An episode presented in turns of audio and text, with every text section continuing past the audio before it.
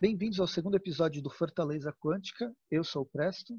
E eu sou o Rafael. No Fortaleza Quântica, a gente tem programas quinzenais que vão sempre alternar episódios de indicação.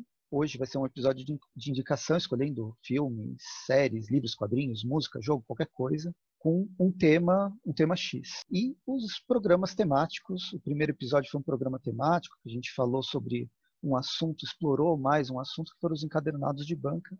E esse vocês procuram, que é o episódio 1. Ele já foi para o ar, falou, falamos sobre, sobre lombada, aquelas coisas de. Aí, o programa dos lombadeiros.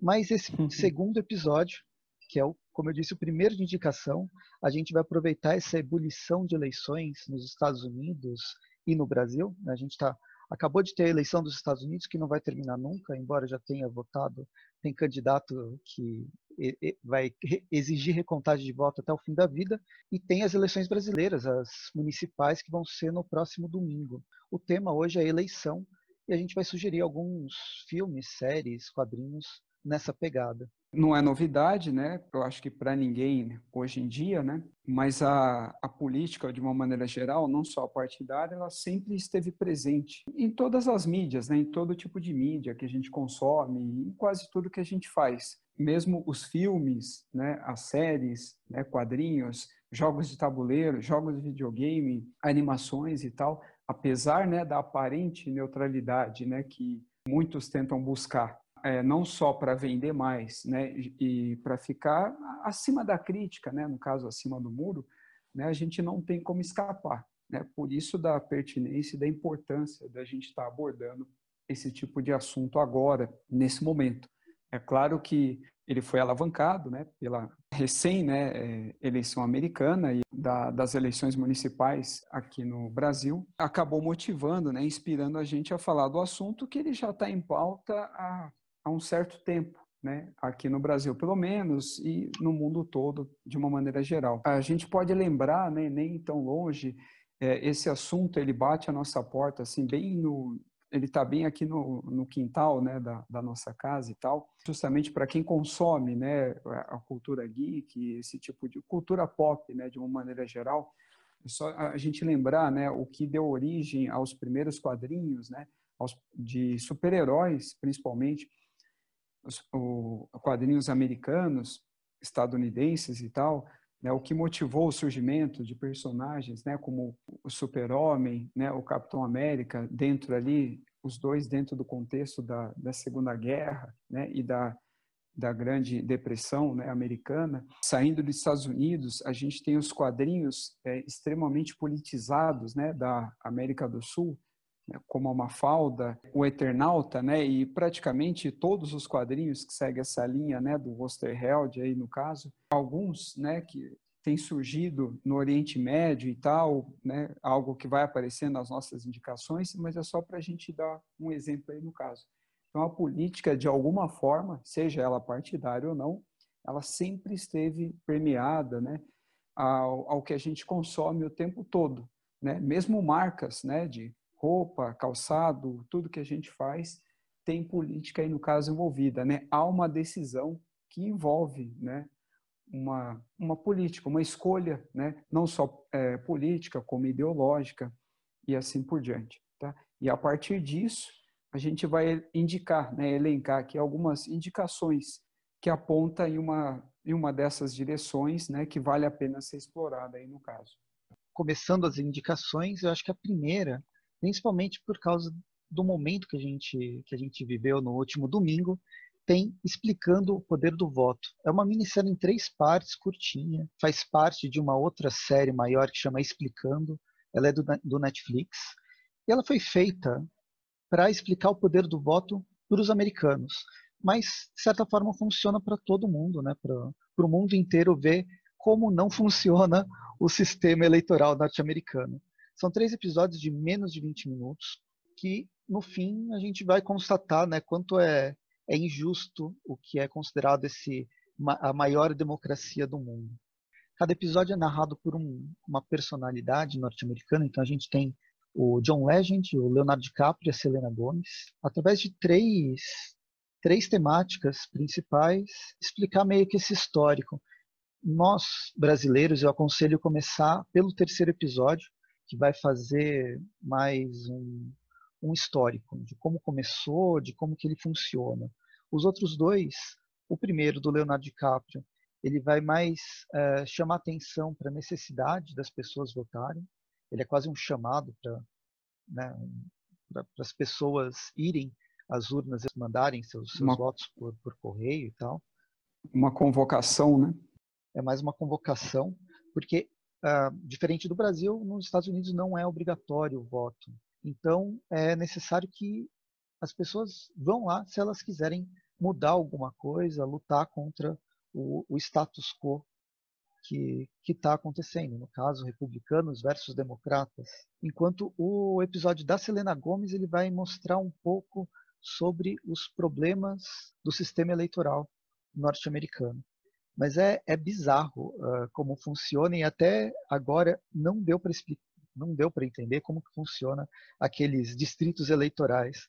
O voto nos Estados Unidos é indireto. Você não, as pessoas não votam no presidente, elas votam em outras pessoas, que são os delegados, vão compor uma bancada que vai votar em quem vai ser o presidente. E a forma como é dividida esses delegados é completamente estranha. Parece que tem várias crianças desenhando em mapas, em mapas dos estados norte-americanos para ficar separando quem vai para que lado. E aí é uma matemática zoada que vai gerar numa distorção muito grande do, de quem realmente poderia se, ser, ser eleito como presidente ou não. E isso atualmente favorece muito os republicanos, mas já favoreceu os democratas em algum tempo. E é um tipo de sistema arcaico, ele já foi criado desde, desde 1776, né? desde a época dos pais fundadores. Eles chamam de pais fundadores, é muito engraçado essa relação que eles têm com as pessoas que lutaram contra a a coroa inglesa, mas uhum. ele não funciona. Basicamente, ele não funciona, e pelo que o, o próprio programa mostra, é, o momento que eles estavam decidindo como que ia ser o voto, teve discordância, mas já estava todo mundo de saco cheio, e foi do jeito que foi. Sabe quando você está fazendo seu trabalho de escola e tem só um dia para entregar e falta só a conclusão, aí você, beleza, vou fazer.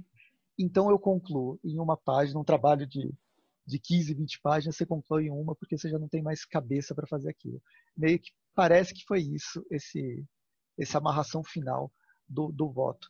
E tem outros, outros problemas, tipo o poder, ah, o direito do, dos negros de votar é um, não é um direito adquirido ainda, é uma coisa que precisa ser votada e tem que ser é, mantida a cada quatro, cinco, dez anos, dependendo do, dependendo da bancada do Senado, do, do Congresso norte-americano. Então, são coisas bem erradas, bem zoadas, e que, no fim, o nosso sistema brasileiro ele é muito mais funcional do que o sistema americano, que se bate na, no peito falando que é super super democrático. É, eles se gabam muito, né, dessa tradição e tal. O nosso realmente, né, assim como de outros países, é muito mais dinâmico, né, é arrojado, né, perto do desse sistema tradicional, como você bem colocou, que eles seguem até hoje. Ele, assim, é, é, apesar de ser difícil de entender, em resumo, é muito do que você falou. Na verdade, assim, quem vai decidir quem vai ser eleito são os colégios eleitorais. Por isso que você, na verdade, está é, elegendo, está né, tá votando em delegados. É isso que você faz. Acabou. Tanto que os últimos republicanos, né, desde os anos 90 para cá, né, depois do Bush pai, todos os republicanos só conseguiram ser eleitos graças ao colégio eleitoral, né, não por voto popular. Nenhum deles foi, foi eleito por voto popular.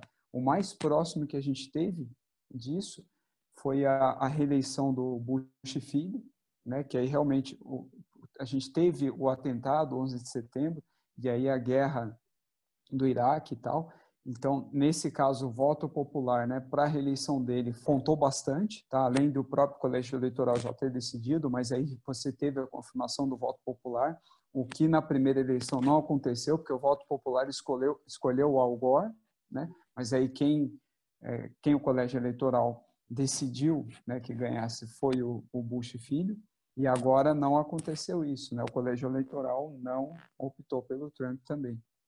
No geral é isso, né? É isso que é a, a eleição americana, mas isso para a presidência. Né?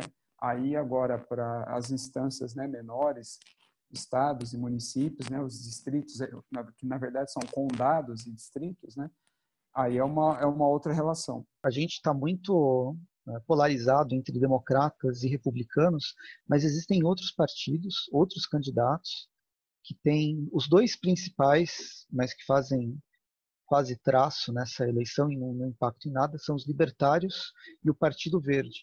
Aqui na eleição, na eleição que teve agora dos Estados Unidos, para vocês terem ideia, foi 75 milhões de votos para o Biden, 71 milhões para o Trump. A Jojo Jorgensen, da, dos libertários ganhou 1 milhão e o Howie Hawkins, do Partido Verde, ganhou 354 mil votos. E ainda tem outros candidatos que conseguiram 389 mil. Juntos, eles não chegam nem, eles não chegam nem a 2% de votos em comparação com, com todo o resto que os, os outros dois que concentram a maior parte, mais de 45%, né? 50% e 47%, para vocês terem uma ideia. É, é interessante, né? Apesar dessa discrepância aí no caso, eu acho essa parte de você ter sempre dois, é como se fosse sempre um segundo turno, né? As eleições, na verdade, é um grande segundo turno, porque é, o, o, o, pesado mesmo acontece antes, né? Quando você está naquela fase de eleger os delegados, né, na criação do, da, da, delegação, né, para cada candidato e tal, a eleição, na verdade, ela consiste naquilo, né, é ali que vai estar tá a chave é, para a vitória, porque é ali que vai determinar é, quem o colégio eleitoral vai escolher, entendeu? Você vai compor esse colégio eleitoral naquele momento, né, nesse momento que é na escolha dos delegados e tal. Agora, esse lance de ficar dois assim para o final, eu acho até interessante, né? Mas o, o, complicado é justamente ficar apenas nessa alternância entre republicano e democrata, republicano e democrata, e acreditando, né, como nós aqui no Brasil mesmo, que você votando em um ou em outro haverá uma grande mudança e tal, né, no sistema, né, como um todo. É isso, porque a gente não está entrando nem em detalhes do, do sistema eleitoral, que é ele começa muito antes, tem as, as as plenárias lá, que eles vão decidir quem que vai ser o candidato de um, quem que vai ser o candidato de outro. E o, o Trump nem era preferido em nenhuma das, das, eleições, por incrível que pareça, entre os republicanos. Mas, é, passando para... Depois, assistam explicando o poder do voto. Menos de uma hora e meia, vocês têm um, um panorama bem interessante sobre, esse, sobre o funcionamento desse, desse sistema eleitoral, que realmente é bem diferente do Brasil e diferente de outras partes do mundo. Seguindo nessa sua toada assim, meio né, série, documental, eu vou indicar uma, né, no caso que ela existe já há muito tempo, acho que desde 2014 foi quando ela estreou, por incrível que pareça, né, é, ela foi uma das que me motivou, né, a eu assinar o Netflix e tal. Na verdade, foi ela junto com a do Demolidor. Quando já existia ela, eu tinha vontade, né, pelo que as meus colegas, as pessoas falavam a respeito dessa série e tal. Mas aí quando foi anunciada a estreia do Demolidor, aí foi a, digamos assim, a, a tomada de decisão, né, naquele momento. É, eu vou citar aqui como série, né, ela não é documental, né, é um, extremamente romanceada, né, e ficcional, apesar dela ser baseada, né, em, em fatos verídicos, assim, em sua maior parte, que é o House of Cards, né, as pessoas ali, obviamente, elas não existiram, aqueles nomes e tal, e muito do que acontece ali é mostrado de uma forma exagerada e bem caricata, né? Mas o, os bastidores assim da política, a ascensão dos candidatos ou mesmo a, a, política de uma maneira geral, como ela acontece, né? A troca de favores, né? Os conchavos, é, você só consegue é, favorecendo um para poder derrubar o outro e assim por diante, aí você não tem como se apegar a algum princípio. Essa questão ela ilustra bem não só né, como é a política americana, mas também a nossa e a de grande parte do mundo que usufrui né, desse sistema é, democrático de eleição.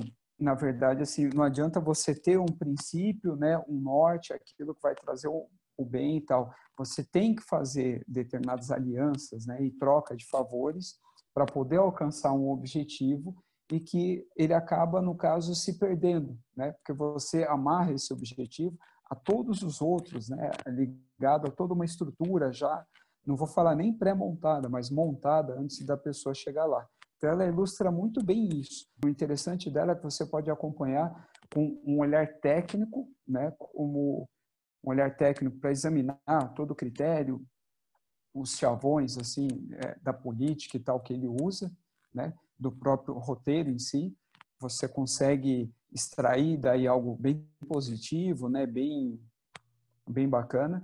E você também pode olhar como né, um mero entretenimento, que você vê a, as reações de um, um, secretário no começo, depois um candidato né, à presidência, um presidente louco aí no caso, né, à frente da maior economia do mundo e tal, e a esposa dele, né, tão louca quanto ele e tal e encenada né, por excelente ator, apesar de toda a polêmica dele estar tá totalmente fora agora do circuito, eu não vou falar nem hollywoodiano, mas mundial de uma maneira geral. É, e também um terceiro olhar é do ponto de vista técnico mesmo, né, como uma série bem bem executada, né, bem dirigida, executada e tal, é, mesmo que eu não concorde muito com as escolhas aí no caso. Então, ela vale a pena por isso. Então, ao mesmo tempo que ela, ela instrui e mostra como, é, como são os bastidores, ela também entretém por meio de doses de realismo e um humor ele é ácido, né? Que ele, ele não é engraçado, mas ao mesmo tempo ele é cômico. Ela foi a primeira série original do Netflix. Foi ela que iniciou toda essa produção que a gente tem atualmente.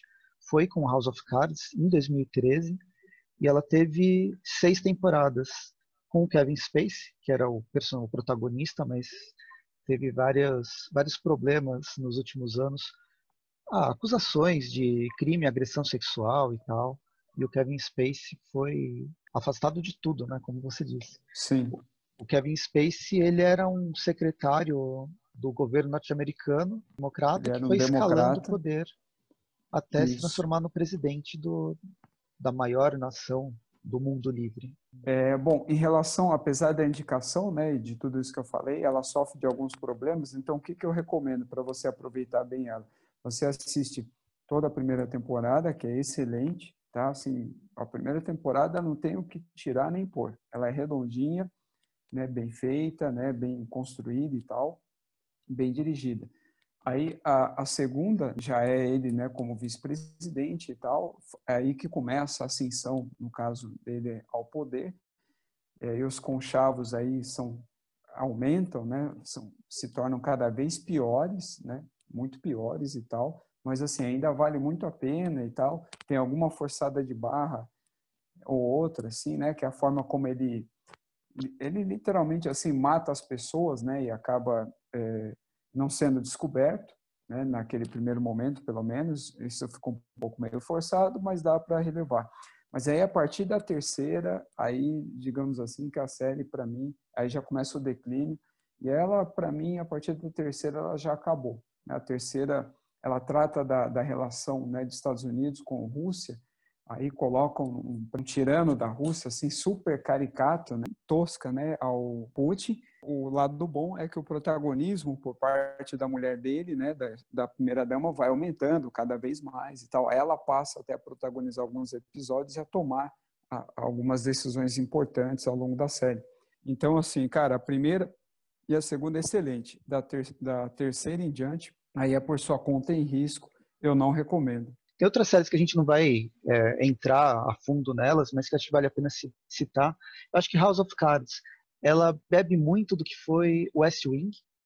Era uma série que saiu entre, dois, entre 99 e 2006, mas era uma, uma série good vibes, muito mais do que essa do House of Cards. Né? Quase uma a contraparte lá, a Terra 2 do, do West Wing foi, era a House of Cards, onde é. o presidente era o Martin Sheen, e ele era um presidente uhum. democrata, todo bonachão. É uma pegada completamente diferente. A gente vê esse, esse retorno, essa, esse reflexo nas produções culturais né, dos, dos governantes. Os governos mais, mais bélicos, menos humanizados dos republicanos nos últimos anos, que é o George Bush, o, o Bush filho e agora o Trump. Em contrapartida, tem o Bill Clinton, depois tem o Obama, que vão trazer personagens mais, mais carismáticos, no, tanto em filme quanto, quanto quadrinhos. Foi nessa época que o, o, o mais para frente, né, na época do Obama, que Obama se transformou é, tanto no Superman, no Superman de uma Terra paralela, quanto fez uma participação numa revista do Homem-Aranha. O, o, Bush, o Bush, o Trump nunca fariam essas participações, a não ser que eles fossem é, engraçado. É, eles, eles aparecem de uma maneira caricata, né, os republicanos, né? O Bush ele aparece, por exemplo, na graphic novel do Frank Miller, né, do Cavaleiro das Trevas 4, né, se eu não me engano, não, não, não leva essa numeração, mas seria a, a de número 4, que é com o Rafael Grampá até nos desenhos aparece não só o Bush né, na presidência, como aparece até o, o, o, Bolsonaro, mas ele não é identificado pelo nome, né, Bolsonaro, mas sim aparece escrito Bozo, assim, e, e numa rede social como a do Twitter, falando, né, defendendo o, o Trump e falando e criticando, né, a, a, a manifestantes, né, que estavam atuando ali naquele momento e tal. Na, na, época da eleição do Bush, acho que a segunda eleição dele, os, o Lex Luthor se transformou presidente dos Estados Unidos, fazendo esse paralelo com a, a subida ao poder do, do Bush. Né? Então, uhum. existe essa, essa, essa crítica acaba acontecendo, às vezes de forma mais escancarada, às vezes de forma mais caricata ou velada, uhum. talvez. É, é, das duas formas, é como você bem colocou né, e algumas vezes aparecia, é, sempre falando algo ruim. Nunca era né, algo, sei lá, positivo, como no caso do Obama, ele foi homenageado né, pela DC né, na criação desse personagem que você falou, o, o, Superman da Terra 43, que é o Superman presidente, né, o Calvin Ellis, e ele também é, participou, esteve né, nos quadrinhos tanto DC quanto Marvel e até outras editoras, e ele aparecia até na animação do Batman Bravos e Destemidos, né? Ele chegou a aparecer e tal. Para cumprimentar o Batman. E é legal, e é um episódio, ele já apareceu em mais de um. E esse teve um episódio em específico, que era o Batman com os combatentes da liberdade. Eu não sei se você lembra desses heróis, que o, o principal, o líder era o Tio Sam. Sim, sim. O, o líder desse grupo de heróis. E aí o Homem Elástico, ele foi fazer parte, né, da, da equipe e tal. E aí o presidente conversou com eles e tal, parabenizou, inclusive parabenizou o Homem Elástico por ele ter salvado a equipe e o dia, né, naquele episódio. Só que ele não sabia quem ele era, né? Quem, é, quem ele, quem era o presidente, quem era o Obama, né? O Homem Elástico não sabia e tal. Então essa que era a piada aí no caso. E então ele, quando o presidente ele é, é democrata, ele aparece mais vezes, né, de uma forma assim, não não tem uma abordagem tão negativa, né, e algumas vezes ela é cômica, né, mas nunca é no geral assim negativa, mostrando ele é, participando em alguma guerra ou com alguma coisa do tipo, né. Mas é, ele também é, é, são alvos de piada, de chacota, né, como o Clinton foi muito nos Simpsons, né, durante praticamente todo o governo dele até depois, né? O Clinton era piada lá constantemente e tal, mas era justamente isso aconteceu depois de escândalo, né, sexual. A partir daquele escândalo, aí tem que ter alguma marca. Depois daquela marca, aí o, o, o governante se torna piada e é reconhecido apenas por, a, por aquela alcunha, né?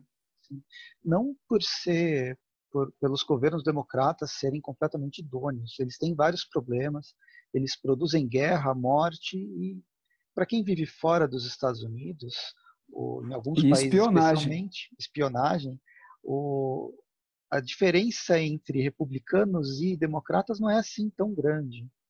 Mas, mas ainda assim, tecnicamente, é, os, os democratas eles apresentam uma, uma agenda muito mais humanista, enquanto os, os republicanos uma agenda mais econômica e, e centralizadora, e isso vai refletir nessa no, na agenda progressista e, ou antiprogressista, conservadora, nas, nas editoras, não, nos produtores de conteúdo, conteúdo cultural.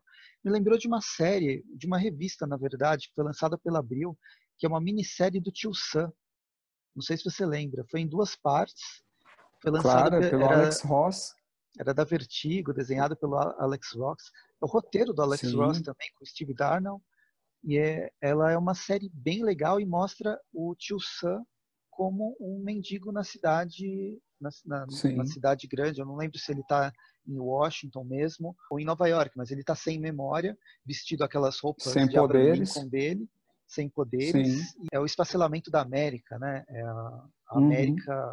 A América completamente perdida. E é uma série bem. É uma série que deveria ser republicada aqui no Brasil. Não, com certeza, com certeza. Vale a pena, assim, eu não sei como é que ela foi em vendas, né? Mas a história é legal. É que esse personagem ele é pouco explorado, né? Os combatentes da liberdade, principalmente assim, pela geração pós, né, anos 80 e meados de 90 e, e em diante, que depois, digamos assim, da, da crise, né, eles continuaram existindo e tal na Terra X, né? Eles continuam lutando, né, contra o que seria uma versão do nazismo, né, até hoje e tal naquela Terra. Só que o que era interessante, né, que aí a, HQ explora bem, o poder do Tio Sam ele vem é, da crença. No caso, né, é, é uma questão bem simbólica, né? Seria na questão não no país em si, na América, né? Mas a crença seria na liberdade, né? Por isso deles serem os combatentes da liberdade. Então, no caso a DC diferentemente da Marvel, né, mas não como uma exceção, alguns personagens dela não eram nem humanos, né, nem divinos, eles eram arquétipos, né, eram símbolos, eram personificação simbólica de alguma coisa, né?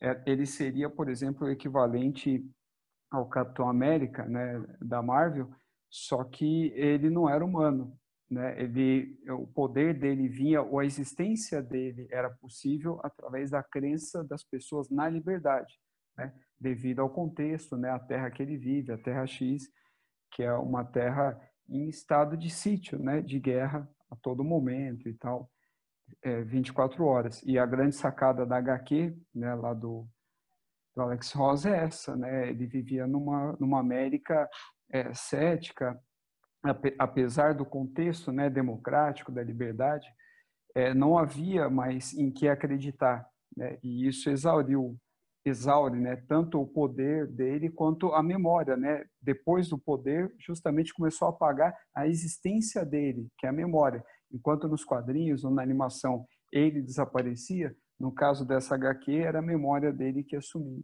Só para concluir, lembrando que o personagem ele existe desde 1940, foi criado pelo Will Eisner e Dave Berg. Então são duas personalidades, o Will Eisner principalmente personalidade dos quadrinhos, e são personagens que a gente pouco sabe que ele que o Eisner né, tinha criado. Outras séries que eu queria falar tem aquela série é, Vice que tem também são sete temporadas ela é mais uma série de comédia da Julia Louis Dreyfus. Tem dois episódios, um episódio de é, The Twilight Zone, lá da, da, nova, da, da nova série do Além da Imaginação. O quinto episódio é com um garotinho de 10 anos mimado que quer que só quer jogar videogame, ele acaba sendo eleito presidente dos Estados Unidos, fazendo uma crítica direta ao Trump isso, esse, esse episódio foi lançado no ano passado. Teve um episódio do Black Mirror onde o, teve uma candidatura política do Waldo, que é um, é um ursinho de pelúcia que tem um programa na televisão, basicamente é isso. E aí as pessoas acabam, é, para mostrar, explorar como as pessoas já não, não têm mais, elas perderam qualquer sentido político, né? Qual, qual, qual que é a função da política, a função do voto e essa é uma, é uma questão da, é uma banalização né do processo eleitoral e do voto né em, especificamente né. E esse do além da imaginação o que é interessante é que o, o menino né o que o futuro candidato que seria eleito ele era um, um vlogueiro né um youtuber influente e tal que só ficava falando mal das coisas e tal xingando e criticando mas não era uma coisa política, ele era mimado, mesmo como você falou. Né? Ele, inclusive, faz é, esse episódio, justamente ele faz essa representação, né? não só do político, né? do o lado negativo né? Do, dos políticos da atualidade, mas como também do, dos influenciadores, né, mirins ou não, no caso, também da atualidade, né? Então ele brinca com várias várias nuances ligadas ao mundo real mesmo. Isso que é interessante. Quando a gente começa a desacreditar das instituições e, e do papel político de cada um de nós, que cada um de nós tem, acaba gerando essas distorções bizarras que são eleitos alguns, algumas pessoas, no caso da ficção científica, a criança e o ursinho de pelúcia, que eles, eles falavam que pensavam, e a gente elege pessoas só porque falam que pensam, mesmo sabendo Isso, que elas é não pensam boa. nada. Mas fechando, é, nessa, nessa mesma pegada, tem uma minissérie que saiu pela HBO de 2019 que se chama Years and Years, que é muito legal. Ela vai mostrar a Inglaterra na década de 2020. Né? A gente vai, ao longo de seis episódios, é, rapidinho a, a série acontece, e aí a gente vai acompanhar uma candidata nessa mesma pegada do Aldo, da criancinha e de outras personalidades que não vale a pena falar agora. Essa personagem é Emma Thompson, ela, ela vem como uma terceira via, né? não, não é nem para a direita, nem para a esquerda, vamos para frente. Ela é uma pessoa que começa a, a falar mal da, dos outros, falar o que pensa, e acaba sendo eleita na, na Inglaterra né, como primeira-ministra. E, bem, a gente vai acompanhar a perda dos direitos que vai ocorrendo ano a ano, porque simplesmente ela precisa se per permanecer no poder. Despreparo, preconceito, manipulação de mídia, a personagem fugindo de debate, com pronunciamento apenas em canais próprios. Ela tem o seu próprio Twitter ou YouTube que ela fala e é, é lá que acontecem as coisas que ela fala com os seus com os seus eleitores. É, é uma série baseada em fake news, em notícias falsas, falsas que ela vai bombardeando todo todo o eleitorado e, e manipulando para que ela para que ela seja para que ela seja eleita no momento que ela é eleita, a gente tem várias pautas completamente destruidoras, com, ignorando o derretimento das geleiras, que se torna irreversível. Ela apoia governos totalitários, ela é o próprio governo totalitário. A gente começa a ver os bancos falindo, as pessoas que defendiam o, gover o governo dessa, dessa candidata, dessa primeira-ministra, elas acabam perdendo poder aquisitivo, tem deportação, refugiado, perseguição de dissidente político, burrice generalizada, porque mesmo com as pessoas levando porrada todo dia, elas continuam defendendo a sua primeira-ministra. É, que ela se passa no, no futuro, né? E aí, logo no primeiro episódio, ela diz que eles estão, acho que em 2028, mais ou menos, e que o Trump foi reeleito, né, pela é, eu, eu não sei quantas vezes e tal, fala da é. reeleição do Trump e é como uma crítica né, ao próprio Trump, Trumpismo. Né? Essa personagem né, da Emma Thompson é uma crítica também a ele, ao Bolsonaro aqui no Brasil, né, no caso. A série começa justamente a eleição dela e aí a gente vai vendo ó, em retrospecto algumas coisas, como, é, como que ela chegou lá e como ela se perpetua no poder ao longo de, dos, desses 10 anos, entre 2019 da série até 2000 2030.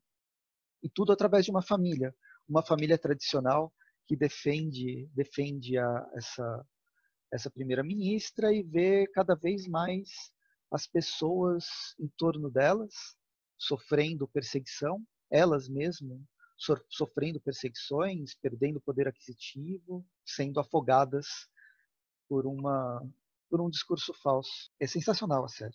Ela tem no, na, na, plataforma da HBO. É, agora eu vou indicar uma animação. Também ela já terminou. A maioria, provavelmente, quem está ouvindo já já assistiu, né, e tal. É a animação do, do Avatar, né, a Lenda de Aang, né, que é a primeira série. Depois teve uma segunda, né, que seria a Lenda de Korra. Por que, que eu estou mencionando ela, né, e tal? Não, não tem nada a ver com a jornada, né, é, de ascensão e do herói lá do do Eng. do Eng, né, do próprio Avatar, como o Avatar, né, melhor dizendo. Mas é justamente por toda a trama, né, política que ocorre, né, desde o desaparecimento dele e da nação dele, a, como a nação do fogo, né, ela chega ao poder e o que ela tem que fazer para é, perpetuar, né, e para manter esse poder, no caso, e inclusive até é, cria né, o status de, de imperador, né, não só o senhor do fogo, que era o, o soberano de todas as nações, né, mas aí na temporada final, que é a terceira, se eu não me engano, ele, ou a quarta, não lembro agora, acho que teve três só, né? Ele era o se, se tornaria, né, o, o, imperador, né, do fogo, né, o grande imperador de todas as nações e tal. A trama, né, política que envolve, inclusive até é, conchavos, golpes, né, é, pessoas de outras nações que se submetem à nação do fogo justamente para obter alguma vantagem, por interesse próprio, né, tem bastante traição, né, é, mudanças de, de lado, né, por parte do filho do Senhor do Fogo, né, o Zuko, que ele ia em busca de, de, de honra, aí depois termina buscando vingança e liberdade, né, das nações em relação ao que o pai dele representava, né, o que ele era. E bom, digamos assim, fora, né, toda a parte técnica da animação, ela é muito bem feita, né, muito bem executada, né? Ela é muito semelhante a, aos animes, né? A qualidade, né, que os animes têm e a parte também da movimentação, né, da arte marcial, né, envolvida e tal, ela é muito bem executada, né? Muito verossímil, né? Muito bonito, né, de ser visto e tal, diferente, né, da maioria dos desenhos de ação é, americanos e tal da mesma época. E mas é mais pela história em si, né? Ela tem todos os elementos, né? Inclusive até a questão do, do, do, empoderamento, né, desse lado feminino, né, da, da Katara e tal, dos dominadores de água, essa questão, né, da, da emancipação da personagem, do protagonismo dela, né, e do irmão dela como um líder, é, como se fosse um líder revolucionário, né, que ele não tem poder algum, né, nenhuma habilidade de dominador, mas ele conduz as pessoas e tal, a, a, revolta, né, e tal. Tem um, N fatores aí, ela é um grande apanhado, né, coxa de retalhos, assim, cheio de elementos interessantes, assim, que envolvem, né, todo esse contexto político, né, em, em todos os âmbitos, dizendo assim, que envolve ainda a tradição com modernidade, e é uma série que se passa né, no passado e tal, então é, é, bem interessante. É uma indicação, apesar que acho que todo mundo que ouvir já vai ter assistido provavelmente. Então, essa é uma série que eu tô devendo de, de assistir. Todo mundo fala super bem, eu sei que ela é boa, mas eu preciso assistir, mas não consigo encontrar tempo. São são 64 episódios, né, em três temporadas, sem contar a lenda de, de Korra, que acho que são mais quatro temporadas. É, acho que são quatro, isso. Mas essa você pode abrir mão, né? A, a do Eng é a principal, apesar que a de Korra é muito boa a primeira, a primeira é excelente, tão boa quanto a, a, a do Eng. Aí a partir da segunda há uma grande mudança, assim, né, de rumo da animação, do ponto de vista da história e tal, dá para assistir, mas é, não é algo imperdível. É, é quando você deixa para acumular é pior, mas por uhum. ser desenho, cara, e ele ter 20 minutos cada episódio, se você se propor aí, acho que você consegue em um mês, um mês e pouco, terminar tudo. Esse Avatar, ela, ele foi inicialmente lançado pela Nickelodeon, né, entre 2005 e 2008, e atualmente ele é encontrado no Netflix. E, e, e, no Amazon acho que você também encontra, né? ele está hospedado em várias plataformas. E é muito bom, cara. E a cada temporada vai ficando melhor, né? A primeira, a introdutória mais fraquinha, aí a segunda que a da Terra já melhora bastante. Aí a terceira, então, é, é incrível, né? Impecável, assim. Eu, eu não vou falar de nenhuma animação, mas vou falar de um filme chama Especialistas em, em Crise. Atualmente ele só tem, é, só tem no formato de aluguel digital ou outras formas, mas por um bom tempo estava, eu acho que, se não me engano, no Telecine.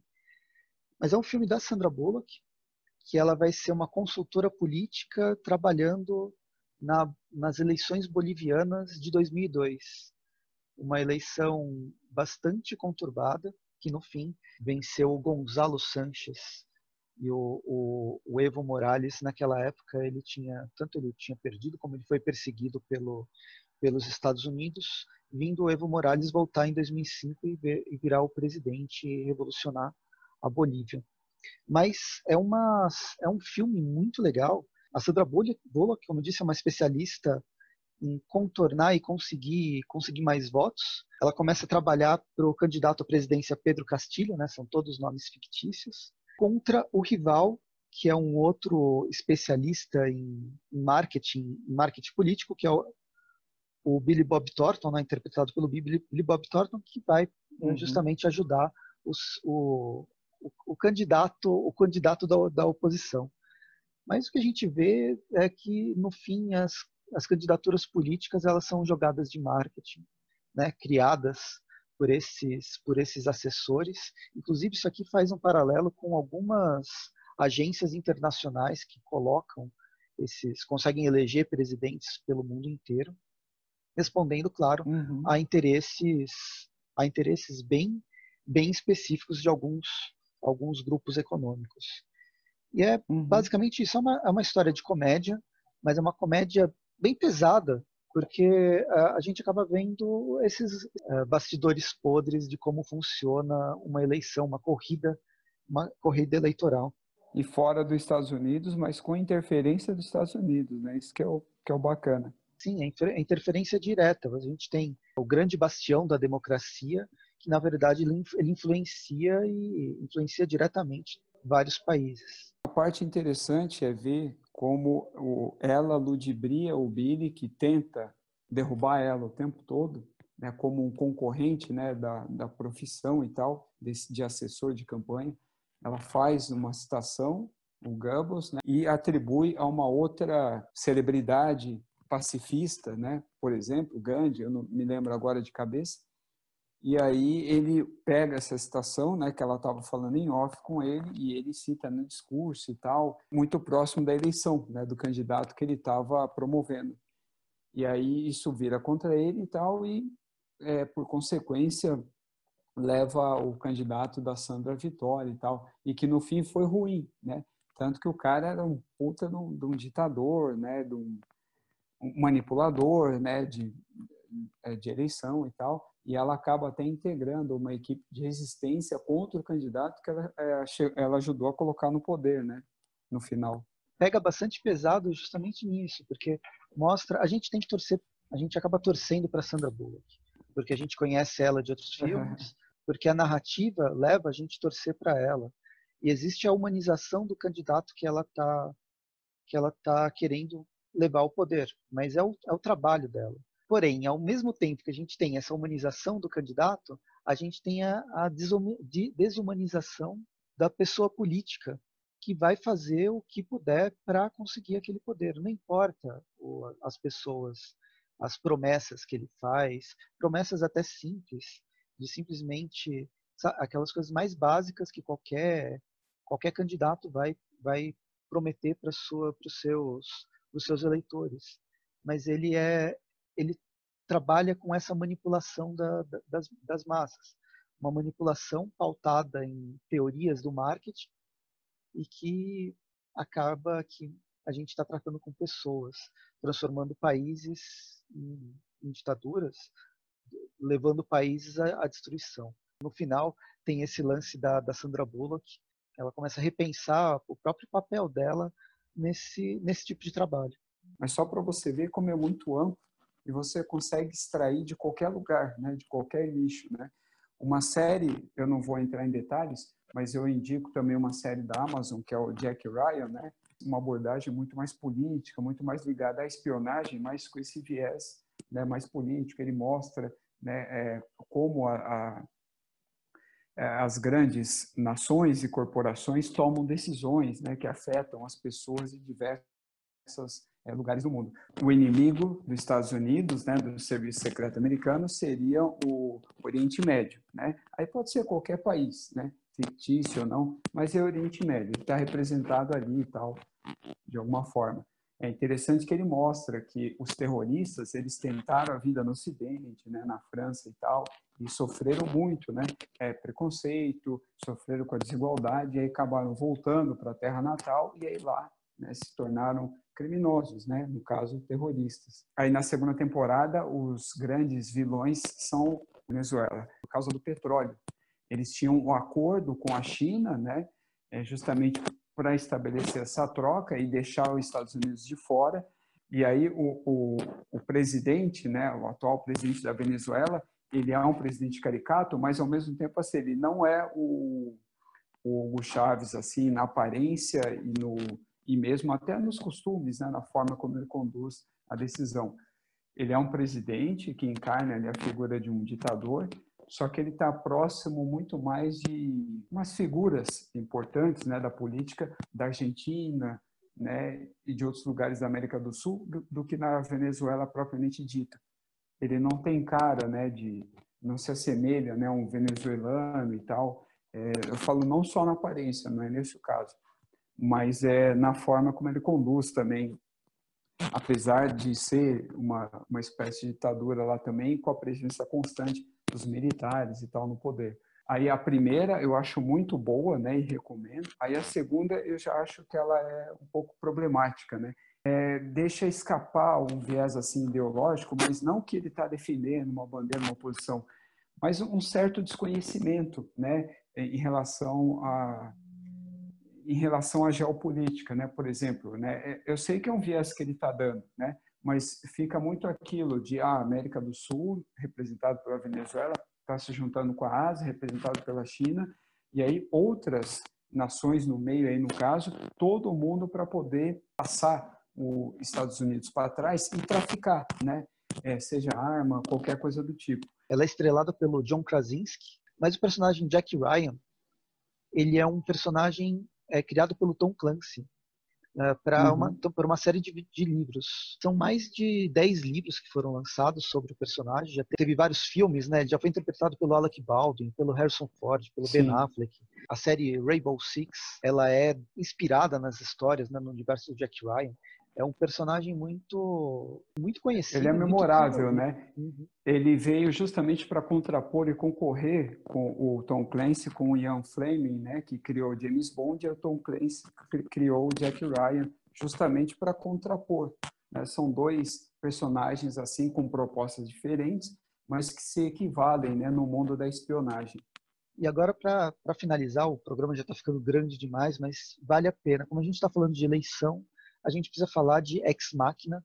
É uma série do Brian Cabogan. Ele foi, ele escreveu entre 2004 e 2010 para o selo da Widestone, quando a DC já tinha comprado a Widestone e depois virou DC definitivamente. Aqui no Brasil foi publicado pela Pixel, depois foi publicado pela pela Panini. E agora, recentemente, a Panini fez uns encadernados de, de capa dura, mas foram 40 edições sobre esse personagem que é o prefeito de Nova York.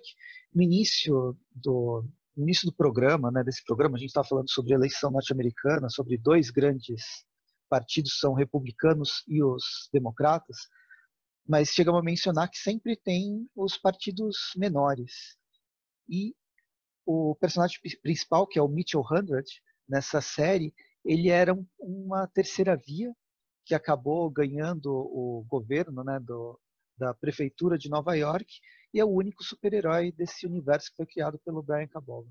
É uma série bem legal que vai mostrar não o, o personagem, nem o Mitchell Hundred como como herói.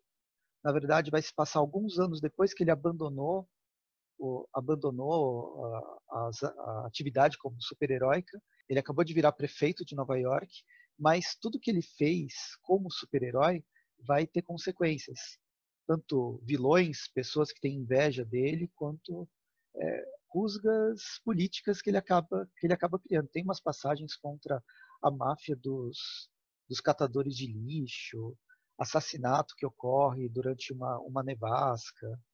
Então, é, é bem interessante como o Brian Cabogan vai trabalhar a questão da política norte-americana através desse, desse super-herói. Seis encadernados lançados pela Panini em capa cartonada e agora são cinco em capa dura, que vale, vale a pena. Eu lembro que na, na época que eu li, eu gostei, gostei bastante. E é um autor que eu gosto, eu gosto muito. Ele tem umas produções de grande destaque. Essa, inclusive, ele chegou a ganhar a ganhar Eisners de melhor história serializada.